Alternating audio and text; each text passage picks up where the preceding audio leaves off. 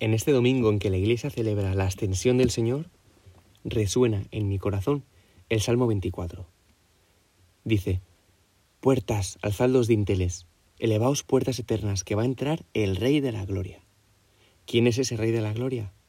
El Señor, fuerte y valeroso en la guerra. El Rey de la Gloria. Me encanta esta fiesta. De verdad, creo que es brutal. Jesús asciende al Padre y tú y yo estamos ahí entre los discípulos. Nos quedamos como emboados, mirando al cielo con un nudo en la garganta.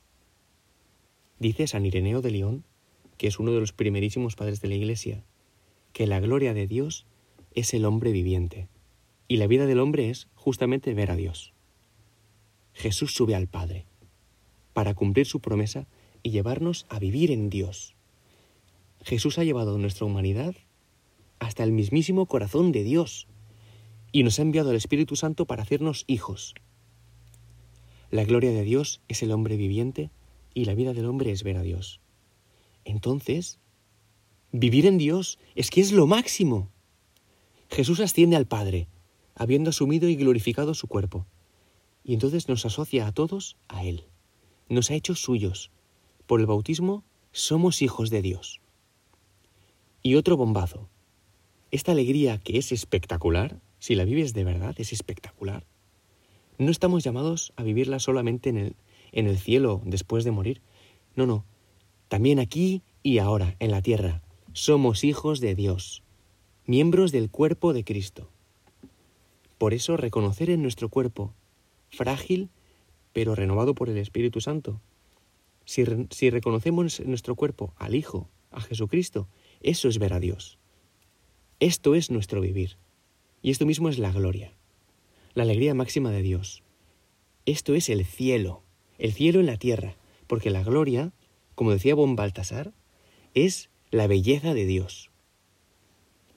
Dios te mira y se enternece, se emociona de ver cómo le glorificas, de ver cómo en tu carne, empapada del Espíritu Santo, brilla su imagen y semejanza para el mundo.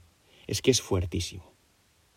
Decía San Agustín que las dos palabras que más van a sonar por todo el cielo serán Amén y Aleluya. Y creo que por fin lo entiendo. Amén, porque por fin entenderemos la verdad. Qué descanso cuando por fin encuentras la verdad. Y Aleluya, porque es la expresión de la alegría más grande. Aleluya, porque por fin puedo estar con el amor de mi corazón. Hace una pregunta. ¿Deseas el cielo? Porque esto es el termómetro de tu fe. ¿Deseamos el cielo? Es más, procuramos vivir ya en la tierra como en el cielo.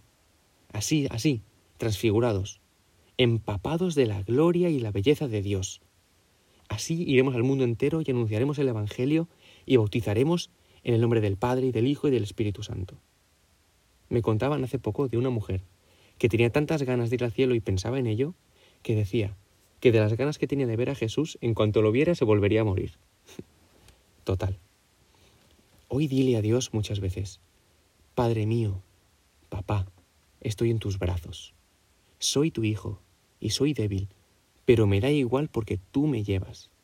Y así me quieres, débil, en este cuerpo quebrado, porque por las grietas de este barro que se rompe puede entrar tu misericordia si te dejo. Y claro que te dejo, ¿cómo no te voy a dejar? Este es el camino para recibir el Espíritu Santo y clamar, Abba, Padre, porque cuando soy débil, entonces soy fuerte.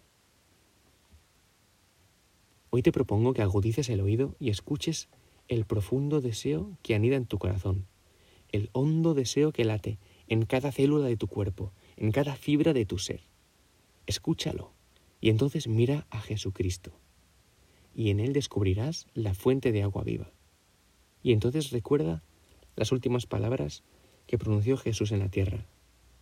Sabed que yo estoy con vosotros todos los días hasta el fin del mundo. Si nuestra vida es gloria para Dios, imagínate a la Virgen. Buah. A mí el corazón me hace chiribita solo de pensarlo. La mujer más hermosa, la más buena, totalmente radiante de Dios, tan llena de gracia, que en ella no cabe la más mínima sombra que oscurezca el resplandor de la gloria de Dios en su cuerpo y en su alma. corazón inmaculado de María, estrella de la mañana, Madre amable y causa de nuestra alegría. Todo esto le decimos en el rosario. Ella es la primicia de la gloria de Dios con nosotros en el cielo. Por eso de su mano llegaremos directos. Te propongo que terminemos invocando al Espíritu Santo, al que le pedimos que nos empape, que nos posea por completo, que lo llene todo y lo renueve todo en nosotros. Ven Espíritu Santo, amor del Padre y del Hijo. Ven, don de Dios. Ven de los cuatro vientos y despeja todas mis nieblas. Ven como cae el rocío sobre el césped, para que tenga vida y pueda ver a Dios. Mira mi barro, sopla sobre él y dale forma. Yo me dejo. Y quédate conmigo, para que seamos uno en Dios para siempre. Que así sea. Dios te bendiga.